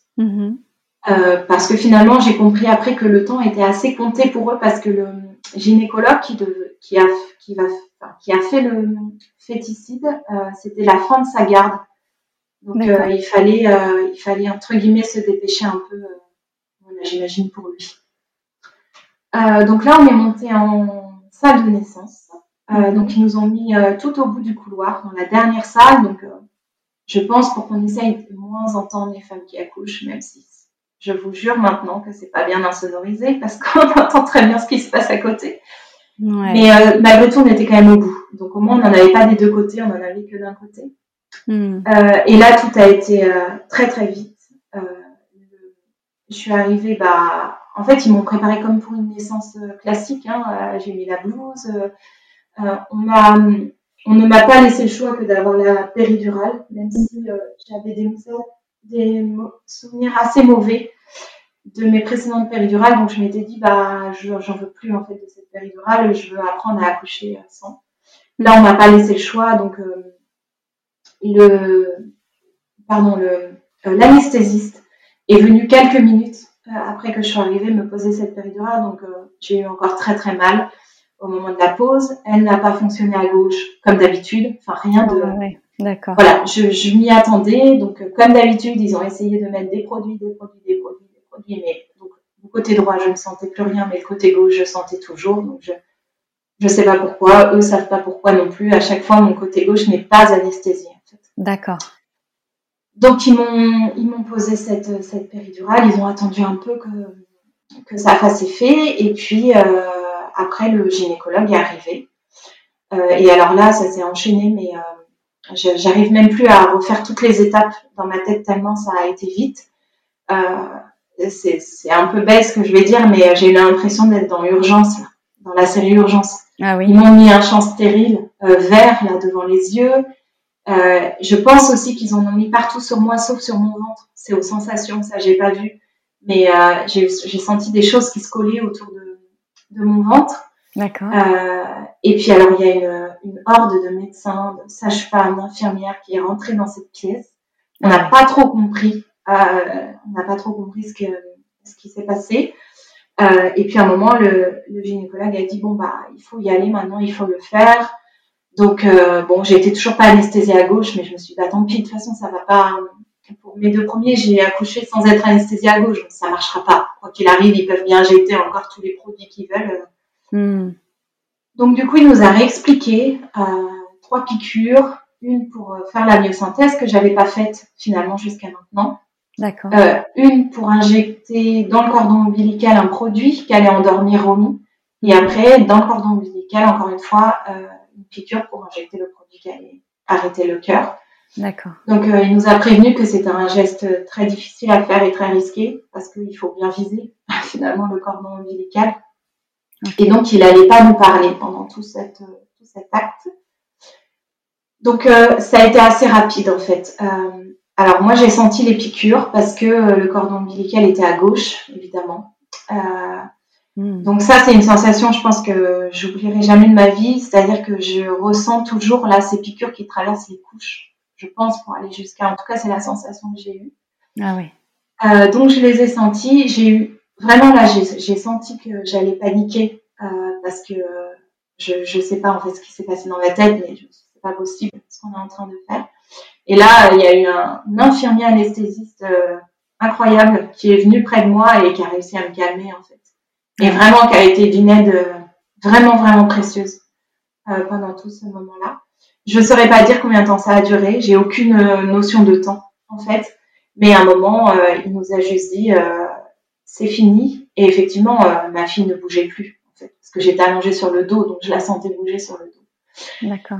Donc là, en quelques minutes, euh, la salle d'accouchement s'est vidée en fait, de tout. Ils ont tout enlevé, euh, tout le monde est parti. Et là, on s'est retrouvés euh, un peu hagards en fait. Ouais. On s'est retrouvés tout seuls et en fait, bah, c'était fini. Là, on pouvait plus, on pouvait plus revenir en arrière. Hmm. Et donc, je je sais plus trop. En fait, je sais plus trop dans quel état on était à ce moment-là. Pareil, je pense qu'on était un peu toujours sous le coup de cerveau qui se protège. Pas, on n'était pas effondrés. Hein. Honnêtement, on n'était pas. Euh, voilà, quand je le raconte comme ça, je me dis mais, mais pourquoi Je sais pas pourquoi on n'a pas hurlé de douleur, pourquoi on s'est pas effondré, pourquoi Non, en fait, on pareil, la raison toujours prenait le dessus sur le hmm. sur le reste.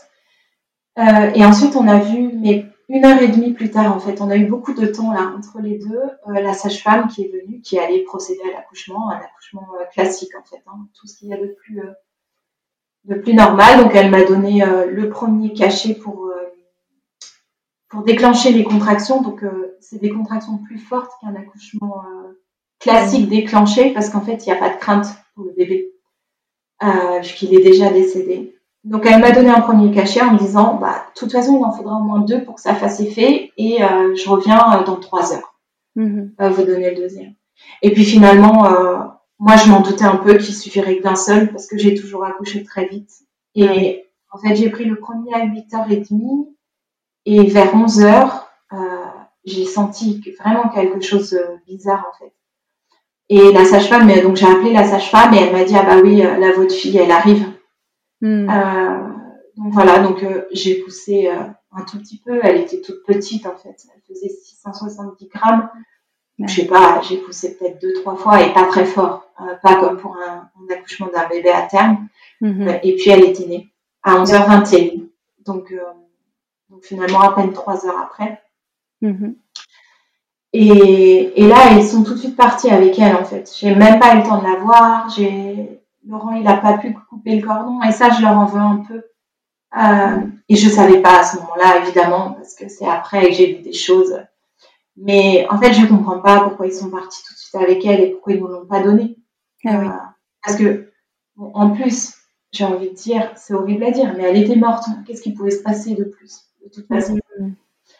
Et en plus, donc ils sont partis avec elle. Euh, et ce qu'on a compris, c'est que parce qu'elle n'est pas revenue tout de suite à sage-femme, et au début je me demandais pourquoi. Et en fait, c'est parce qu'elle était en train de faire accoucher la dame qui était à côté. Ça, on l'a compris après en écoutant.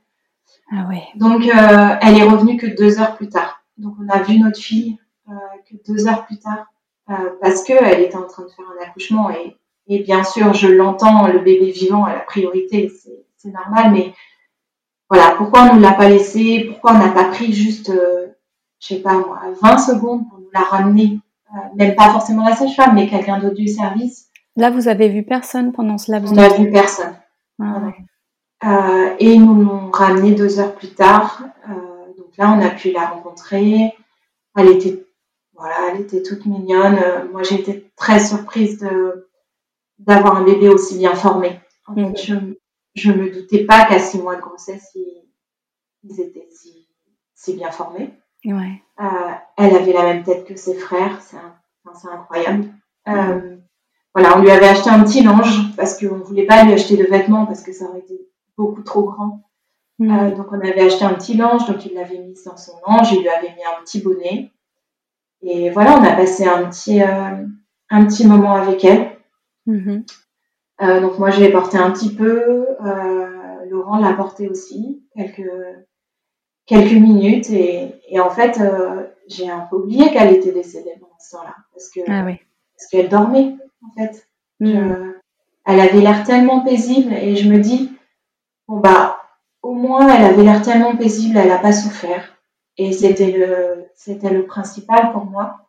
Et ensuite, j'ai demandé à voir la malformation parce que parce que oui, j'avais 100% confiance dans les médecins qu'on a vus, mais il y a toujours une part de moi qui se disait, mais si jamais il s'était trompé, ou si c'était pas mon dossier, ou voilà, il y a.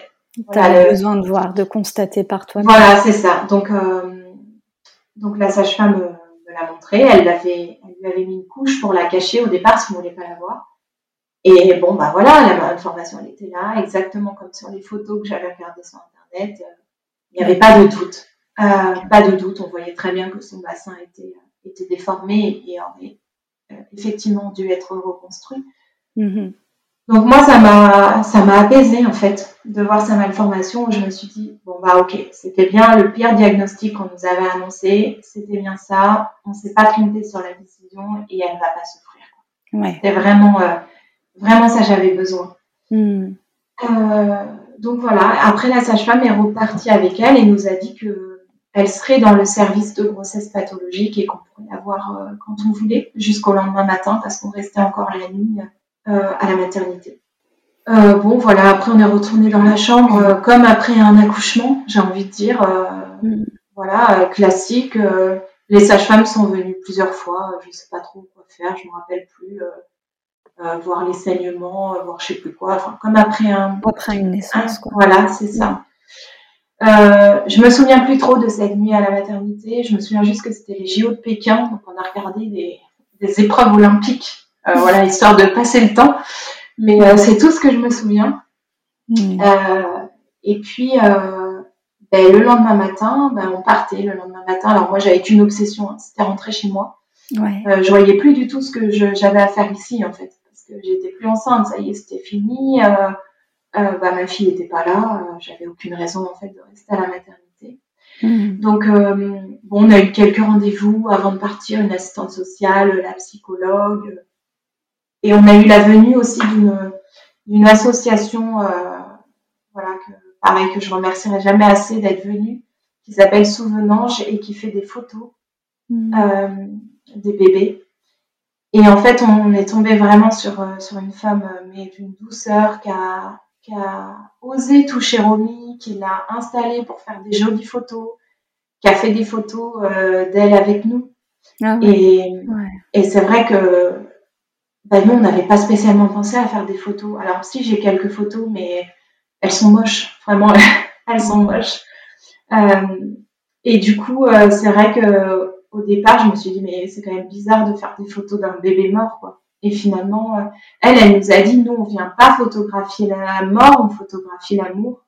Ah, et voilà, j'ai trouvé ça tellement beau et enfin, cette association, euh, enfin, merci à eux de faire ça parce que c'est, c'est en fait, c'est les seuls souvenirs euh, mm. qu'on aura de notre fille et du coup, bah, c'était un super chouette moment avec elle et, et elle a su, enfin, elle a su faire comme il fallait quoi, sans, mm. sans gêne par rapport à Romy, elle a osé toucher ses mains pour la mettre correctement, pour qu'on puisse avoir de jolies photos. Enfin, j'ai trouvé ça vraiment, euh, vraiment chouette, en fait, de, de faire ça et, et de pouvoir avoir ces souvenirs-là, parce qu'on pense pas, mais en fait, il faut en faire des photos. Même si sur le moment, on a l'impression que c'est glauque, c'est essentiel après. Moi, je m'étais dit, je les regarderai jamais. Et en fait, les photos de Romy, je les regarde très souvent. Ouais. Donc, euh, donc vraiment, euh, Vraiment, c'est très très important de faire des photos. Hmm. Euh, voilà, et puis après, bah, on est rentré chez nous. Et là, je ne saurais pas dire ce qui s'est passé en fait tous les jours qui ont suivi. Je m'en rappelle pas. je sais juste qu'on a décidé d'organiser les obsèques, donc on est allé voir des pompes funèbres mm-hmm. parce que bah ni l'un, c'est bête à dire, mais ni l'un ni l'autre, euh, nous avions déjà organisé des obsèques, donc on ne savait pas comment ça se passait en fait. On ne savait pas ce qu'on devait faire. Euh. voilà, on avait, euh, on avait idée de rien en fait. Donc voilà, c'était des moments difficiles parce que parce que les gens comprennent pas trop. Ils étaient un peu réticents au départ d'organiser les obsèques de Romy. Finalement, ils ont accepté. Et pour moi, de loin, euh, l'épreuve des obsèques était l'épreuve la plus difficile euh, dans, tout, ce, parcours. Mais néanmoins, c'était important pour moi de faire donc euh, ces obsèques. Donc, on a décidé de faire une petite euh, cérémonie laïque pour elle mhm. Euh, au crématorium parce qu'on a choisi l'incinération. D'accord. Et, et c'était vraiment dur. Mais en fait, je voulais absolument faire cette cérémonie parce que j'avais envie que une fois dans sa vie, elle soit, elle soit au centre de l'attention, que je puisse dire à tout le monde combien elle était importante pour moi et que et qu'elle a vraiment existé en fait. Hmm. Parce que j'ai, voilà, ma plus grosse crainte, c'est que les gens l'oublient en fait. Et et fallait que je leur montre qu'elle a qu'elle a existé en fait. Hmm. Donc euh, certes, ils l'ont pas vue, euh, il y a juste mes parents, les parents de Laurent et nos frères qui sont venus à la fermeture du cercueil, donc qui, ont pu, euh, qui ont pu la voir. Et j'ai beaucoup d'amis qui sont venus à la cérémonie, même des personnes qui m'étaient pas si proches, mhm. voilà, plus des connaissances. Et en fait, ça m'a beaucoup touchée qu'ils soient là. Et je me dis, bon, bah voilà, au moins une fois, ils sont, ils on a fait quelque chose pour Romy en fait. C'est la seule chose que je pouvais faire en tant que maman. Je pouvais rien faire d'autre pour elle. Hmm. Et, et, voilà, c'était une belle cérémonie. On est, on est très contents. On a lu euh, chacun un texte pour Romy. Euh, nos mamans ont lu un texte. Hmm. Et voilà, on a passé du chant choral parce que parce que j'adore ça. Hmm. Et, et voilà, on a le cérémonion était a été vraiment très très chouette. Ce qu'il a dit, c'est très beau. on avait dit qu'on voulait rien de religieux parce que parce que voilà, c'est pas c'est pas ce qu'on voulait pour elle. Et malgré tout, il a lu des textes qui étaient très beaux. Mhm. Et, et on est très content de d'avoir fait ça pour elle. Il nous a proposé parce que le cercueil était blanc. Donc à la fin, il nous a proposé que chacun vienne écrire un petit mot sur le cercueil. Mhm. donc voilà, c'était super chouette. Je lui ai écrit que ce serait la plus merveilleuse des étoiles. Hmm. Et, voilà, on est. Enfin, moi, c'est très important pour moi d'avoir fait ça. Hmm. Et, et voilà, et je pense que on avait l'impression au départ de s'infliger encore de la souffrance, d'organiser une cérémonie. Mais finalement, je pense que pour maintenant et pour la suite, euh, c'était très important pour nous de se dire que ben, on l'a accompagnée jusqu'au bout et qu'on a fait tout ce qu'on pouvait faire pour elle. Ouais. Et de ce, ce, passage en présence de témoins aussi. Oui, c'est ça. C'est ça. Elle a, elle a existé en fait. Ouais. Et, et c'est vraiment important pour moi parce que parce que sinon oui, personne l'a connue et, et même moi je me dis finalement il y a presque que moi qui l'ai connue vivante parce que mm. parce que les souvenirs vivants de Romy c'est qu'elle bouge dans mon ventre et que je la sens vivante et que je sens qu'elle est là parce que parce que je suis enceinte, parce que j'ai des agréments de grossesse, parce que voilà, donc elle est là, mais il n'y a que moi en fait qui est ça. Mmh, et, et c'était vraiment important, même si c'était vraiment très dur. Mais c'était vraiment important. Et après la cérémonie, on s'est retrouvés chez nous, on a mangé des gâteaux, on a bu un verre et, et, et les enfants étaient là, Sacha et Nathan n'étaient pas à la cérémonie, mais ils étaient à la maison après quand tout le monde est venu. D'accord. Et, et voilà, même pour eux, je pense que c'était important et, et, on pourra leur raconter plus tard qu'on a fait ça pour elles. Et je pense mm. que voilà, qu'elle existe pour les autres en plus de nous, pas que pour nous en fait. Et ça, c'était c'était vraiment important. Est-ce que vous leur avez montré les, les photos? Non, on leur a pas montré les photos. Euh, on a fait faire une, une, peinture par une amie euh, qui, euh, qui, fait de la, qui est peintre. Donc on a fait faire une peinture pour, pour Romy. Donc la peinture, elle est dans le salon. Mm. On en parle souvent. Mais pour l'instant, je trouve qu'ils sont un peu petits parce que j'ai peur que ce soit difficile pour eux de regarder ces photos-là et qu'ils comprennent pas en fait pourquoi mm. on a en photo, pourquoi eux ils n'ont pas vu. Mais par contre, euh, j'ai écouté un podcast il y a quelques temps euh, sur une grande sœur qui est devenue adulte et qui a, qui a, perdu un petit frère comme ça. Et elle disait dans le podcast que ce qui lui manquait aujourd'hui, c'est qu'elle avait aucun souvenir physique de son frère. Mm. Et donc ça m'a beaucoup euh, touché son témoignage. Donc du coup, je suis en train de leur faire chacun une petite euh, boîte euh, où je mets justement des photos, où je vais mettre le bracelet naissance, je vais mettre euh, la peinture. Voilà, plusieurs petites choses de Romy et je leur donnerai quand ils seront plus grands et ils feront ce qu'ils en veulent. S'ils ont envie de regarder, ils regarderont. S'ils n'ont pas envie, ils regarderont pas. Et en tout cas, ça me, ça me paraît important qu'ils aient une trace et après, c'est eux qui décideront en fonction de bah, eux, d'eux et de ce qu'ils veulent. Hmm. Mais, mais je veux leur laisser quelque chose en fait de leur euh, de leur petite sœur et ça sera à eux de décider quand ils seront plus grands et que peut-être voilà on va en reparler ils comprendront peut-être mieux les choses dans dans quelques années et c'est eux qui décideront s'ils ont envie de regarder ou pas les photos mm. voilà je veux les laisser euh, choisir en fait ce qu'ils ont envie de garder de leur de leur petite sœur mm. et tu me partageais tout à l'heure que vous vous êtes senti super bien accompagné avant la naissance et qu'après tu as ressenti un, gros vide? Euh, Oui, effectivement. Euh, j'ai, comme je le disais, on a eu des équipes formidables euh, de l'annonce du diagnostic jusqu'à l'accouchement. Et alors par contre, après, le néant total. C'est-à-dire que c'est comme si l'accouchement était le point final de tout ça. Alors que je vous jure que l'accouchement, c'était le démarrage de tout, en fait. Mm. parce que finalement, on n'est plus enceinte et on n'a pas de bébé. Mm. Et ce, ce, sentiment un peu d'abandon, je l'avais déjà un peu ressenti après mes précédents accouchements. C'est-à-dire que tant qu'on est enceinte, on a toute l'attention sur nous. Et une fois qu'on a accouché, en tout cas moi, ce que j'ai eu comme sensation, c'est qu'on n'a plus aucune attention et que l'attention est sur notre bébé. Donc on a notre bébé et évidemment ça devient notre priorité. Donc il n'y a, pas de problème que l'attention se porte sur lui, même si des fois ça serait bien d'être un peu plus accompagné à tout ce qui nous attend et, et le tsunami qu'on va traverser après la naissance. Hmm. Et là, il n'y a plus d'attention sur la maman parce qu'on n'est plus enceinte, mais il n'y a, y a pas de bébé, donc il n'y a pas d'attention sur le bébé. Hmm. Et du coup, euh, oui, on a eu un petit livret en sortant de la maternité avec des noms d'associations, et puis en gros, bah, appelez une psychologue si vous avez besoin. Mais on ne sait pas en fait ce dont on a besoin. Moi, j'étais perdue. Je, enfin, je savais même pas si j'avais faim en fait, ou si j'avais froid, ou si j'avais envie de dormir. Donc, comment j'aurais pu savoir si j'ai besoin de, de voir une psychologue? Et, et du coup, on a été très entourés de nos amis et nos familles jusqu'aux obsèques.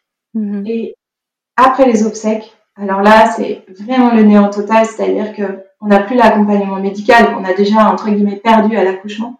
Et bien sûr, nos familles sont toujours là, nos amis sont toujours là, mais eux aussi reprennent leur vie et c'est normal. Et là, on se retrouve vraiment tout seul. Ouais. Et, et là, je, je, peux le dire, heureusement qu'il y a eu les réseaux sociaux parce que bah parce que j'ai lu des mamans qui partagent leur histoire. Euh, j'ai trouvé euh, des comptes euh, où les mamans avaient écrit des livres, donc j'ai pu acheter les livres. Mm. Et voilà, j'ai écouté des podcasts. C'est là que j'ai découvert le monde merveilleux du podcast où maintenant j'en écoute tout le mm-hmm. temps. Euh, et vraiment, ça m'a, ça m'a vraiment aidé et je pense que quelque part, euh, quelque part, ça m'a sauvée aussi parce que, parce qu'en fait, depuis la mort de Romy, j'écris beaucoup, vraiment beaucoup. Euh, mais je gardais tout ça pour moi. Et un jour, c'est mon conjoint qui m'a dit, mais pourquoi tu ne partages pas ce que tu écris. Et je me suis dit, c'est vrai, en fait, il a raison parce que moi, ce que les autres écrivent, bah, ça m'a aidé. Donc, est-ce que moi, je pourrais pas aider, ne serait-ce qu'une seule maman? Euh, Je ne prétends pas euh, aider le changer le monde, évidemment. Et du coup, ouais, les réseaux sociaux et l'écriture, ça m'a, ça a été mon échappatoire en fait, de, pouvoir raconter et quelque part de faire vivre ma fille à travers mes mots, parce que en fait, euh, euh, quand, elle, enfin, quand on lui a, voilà, quand on lui a dit adieu la dernière fois qu'on a fermé le cercueil, je lui ai dit que j'allais vivre pour elle, mais encore plus parce qu'elle, elle avait, elle pourrait pas le faire. Mm-hmm. Et voilà, la faire vivre à travers, euh, à travers les mots, bah déjà ça peut, ça peut aider d'autres mamans. Et moi, enfin, c'est aussi une démarche assez égoïste, c'est que moi ça m'aide complètement de d'écrire, de voilà, je sais que mes proches, euh, certains proches me lisent et ça permet aussi de faire passer des messages, de raconter par exemple, bah là, la journée du 7 février, je l'avais jamais raconté à personne, même pas à ma mère, alors que je lui raconte tout. Mm. Euh, donc ça a été, ça a été vraiment important et, et les associations aussi font beaucoup. Euh, mm. euh, j'ai rencontré d'autres mamans qui ont vécu la même chose dans un groupe de parole d'une association qui s'appelle Agapa et cette association, elle fait aussi des formations pour euh, former les soignants à toutes ces problématiques du deuil périnatal. Hmm. Mais, euh, mais vraiment, on s'est senti abandonné euh, par le corps médical, en fait. Ouais. Je je sais pas. Peut-être qu'ils sont pas formés. Peut-être que je me suis dit aussi qu'il y a sûrement certains soignants où tout ça, ça rentre aussi en, en conflit avec leur propre rapport à la mort, ou ça ravive des choses, je sais pas, tout le monde n'est pas, n'est pas à l'aise. Euh, et je me dis que ça doit bien arriver aussi dans, chez les soignants. Bien sûr, mais il y a un relais à faire, des passerelles à faire à ce moment-là pour pas laisser les, les parents et les familles euh, complètement démunis dans une situation. Je veux dire, comme on disait tout à l'heure, on, on, peut pas concevoir euh, de perdre son bébé, on peut pas imaginer. Euh, quand on conçoit un enfant euh, que, que ça puisse s'arrêter à un moment donné. Donc on a besoin d'être accompagné, d'avoir des, des, des, pistes, parce que c'est ça, tu parles du vide et de, de d'être en mode euh, un peu robot, à plus savoir si t'as faim, si t'as soif, si t'as envie de dormir. Donc avoir des personnes qui te réancrent et qui te euh, remettent dans, dans ce quotidien. On parlait tout à l'heure des enfants qui aidaient pour ça qui te ramène aussi à, à la vie quotidienne. tout à fait. Rapidement, tes enfants ont dû jouer un grand rôle à, à ce moment-là. Euh, oui, je, bah, ils m'ont, ils m'ont juste euh, maintenu euh, à flot, quoi. Hmm. C'est-à-dire que euh, eux, ils sont là, ils ont déjà leur deuil à vivre parce que même s'ils sont enfants, ils ont, ils ont leur deuil, à faire. Ouais. et, et ils continuent à vivre. Et donc il faut être là pour eux parce qu'on peut pas, on peut pas les abandonner, on peut pas les laisser, euh, Mhm. Voilà, ils sont petits, hein, euh, deux ans et demi et quatre ans, euh, ils sont pas autonomes hein, chez moi. donc, euh, donc il faut continuer. Euh, je, souvent quand je fais à manger, alors maintenant ça me le fait beaucoup moins, mais au début, je me disais mais en fait ma fille est morte et je suis en train de faire à manger et je trouvais la situation complètement absurde. Alors je sais pas pourquoi, peut-être parce que quand je fais à manger, entre guillemets, je suis toute seule et je mais, mais ils sont là, il faut faire à manger, il faut faire le bain, il faut les accompagner à l'école, Mm. et à la crèche. Euh.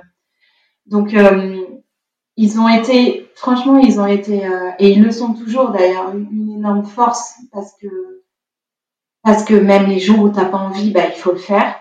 Et mm. parfois, c'est aussi une très grande faiblesse parce que, parce qu'il y a des jours où c'est vraiment, vraiment difficile et que, et que pour le coup, je trouve que, que tout semble absurde et futile, en fait.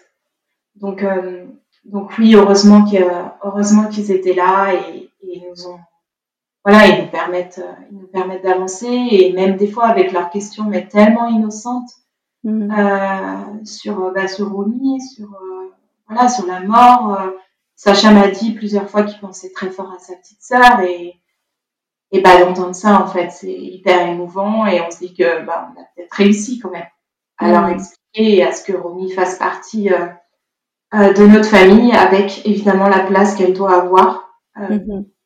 Et c'est vraiment très très important pour nous. Et oui, heureusement qu'ils sont là. Mhm. Et, et, on est obligé de sourire avec eux parce que parce qu'ils sont drôles à cet âge-là. ils sont ils sont voilà ils, ils, sont drôles, ils continuent à vivre, ils continuent à sourire, à, à grandir et, mhm. et c'est normal et ça fera partie de leur vie et parfois j'ai l'impression qu'ils le gèrent mieux que nous, en fait, tout ça. Mm, mm. Elle a une existence dans votre vie euh, administrative, du coup, Romy? Alors, elle est sur notre livret de famille. Euh, nous, on l'a déclaré, donc on a eu un acte, euh, c'est pas un acte de naissance, je crois que ça s'appelle acte d'enfant né sans vie, ou d'enfant sans vie, quelque chose comme ça. Donc, elle est sur notre livret de famille en tant que troisième enfant. Mm-hmm. Alors, euh, je sais que certaines mamans ont leurs enfants décédés sur le compte de la CAF. Euh, moi, je l'ai pas, donc euh, je sais pas si c'est pas encore à jour aussi. Je sais que pour certaines, c'est un combat. Moi, non, j'ai pas envie de dépenser de l'énergie pour ça. Oui, elle existe sans exister. Je sais que bon, il y a des choses très terre à terre. A dit bah, l'année prochaine, vous pourrez la mettre sur vos impôts pour une année. Puis après, il faudra l'enlever. Ah ouais. Bon, voilà, il y a, y, a, y a plein de choses comme ça. L'administration euh, est très lente. Mm. Euh, moi, j'ai mis plusieurs semaines euh, à faire réussir à mettre ma carte vitale à jour, à réussir à être payée de mon congé maternité parce que ils avaient toujours enregistré les premières dates. Et ah bon, voilà, il y a plein de choses comme ça qui facilitent pas la vie ce qui est difficile, c'est qu'à chaque fois, il faut réexpliquer l'histoire et que, et que t'as pas envie, en fait, de réexpliquer à la énième personne de la sécurité sociale une nouvelle fois, euh, Bien sûr. Une nouvelle fois l'histoire. Mm. Mais voilà, comme tout, ça fait partie des, des étapes à franchir. Ouais. Et moi, le plus important, c'est qu'elle soit sur le livret de famille. Mm. Parce que c'est mon troisième enfant et que, et que oui, j'ai trois enfants et j'ai pas deux enfants. Donc ça, c'était vraiment, vraiment très important pour moi. Après tout le reste, j'ai pas envie de dépenser de l'énergie pour ça parce que, parce que pour moi, ça change rien à ce que Romy est pour nous. Ça change rien à l'amour qu'on lui porte et au fait qu'elle soit, qu'elle sera toujours euh, dans notre vie, même si quand je joue mon compte CAF, c'est écrit deux enfants. Bah tant pis. Moi, je sais que j'ai trois enfants et, hmm. et voilà, j'ai envie de mettre mon énergie ailleurs et pas, et pas là-dedans, même si je comprends que pour certaines, certains parents, ce soit très important. Ouais. Je, l'entends tout à fait, mais c'est pas mon cas. En tout. Et du coup, tu as repris le travail ou tu es, es, en arrêt? J'ai repris le travail depuis un mois. Mm-hmm. Euh, je travaille qu'à temps partiel pour le moment parce que je me sentais pas capable de reprendre à temps plein et que j'ai envie de continuer à, voilà avoir les rendez-vous que j'ai avec l'association, euh, avec euh, une psychologue, avec une maman que je vois régulièrement et qui a vécu la même chose. Et puis, euh, j'avais envie de reprendre, euh, parce que normalement, comme c'était mon troisième enfant, j'avais le droit à six mois de mhm. congé maternité. Donc, j'aurais pu resté en congé maternité jusqu'en août. J'avais envie de reprendre en me disant, bah, je vais faire autre chose. Ça va me faire du bien. Hmm. Alors oui, certains jours, ça me fait du bien euh, de faire autre chose et de, bah, quand je suis au boulot, euh, je suis au boulot, j'y pense pas. Et puis, euh, la plupart de mes collègues sont pas au courant. Je travaille avec des clients, des nouveaux clients, donc ils savent pas que j'étais absente. Donc, D'accord. Vraiment, je pense à autre chose. Mais il y a des jours où c'est très difficile euh, parce que parce que j'ai pas envie, parce que des problèmes professionnels, mais ça me paraît tellement futile. Je me dis mais mais pourquoi? Et en fait, euh, ben, c'est comme ça. C'est comme ça. Enfin, faut pas dire maintenant que tout est futile et qu'on n'a plus le droit de se plaindre de rien. Et, et voilà, mais c'est vrai que ça remet certaines choses en perspective. En fait, hmm. euh, un événement comme ça.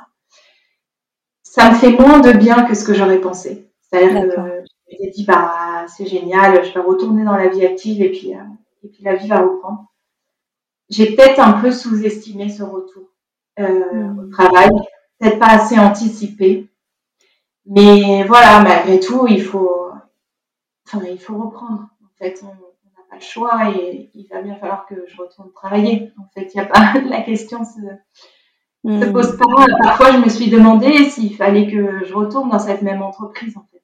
Est-ce que j'allais pouvoir supporter ce retour un peu à la vie d'avant? Ouais. Euh, bon, j'ai pas tout plaqué, on n'est pas parti vivre à l'autre bout du monde.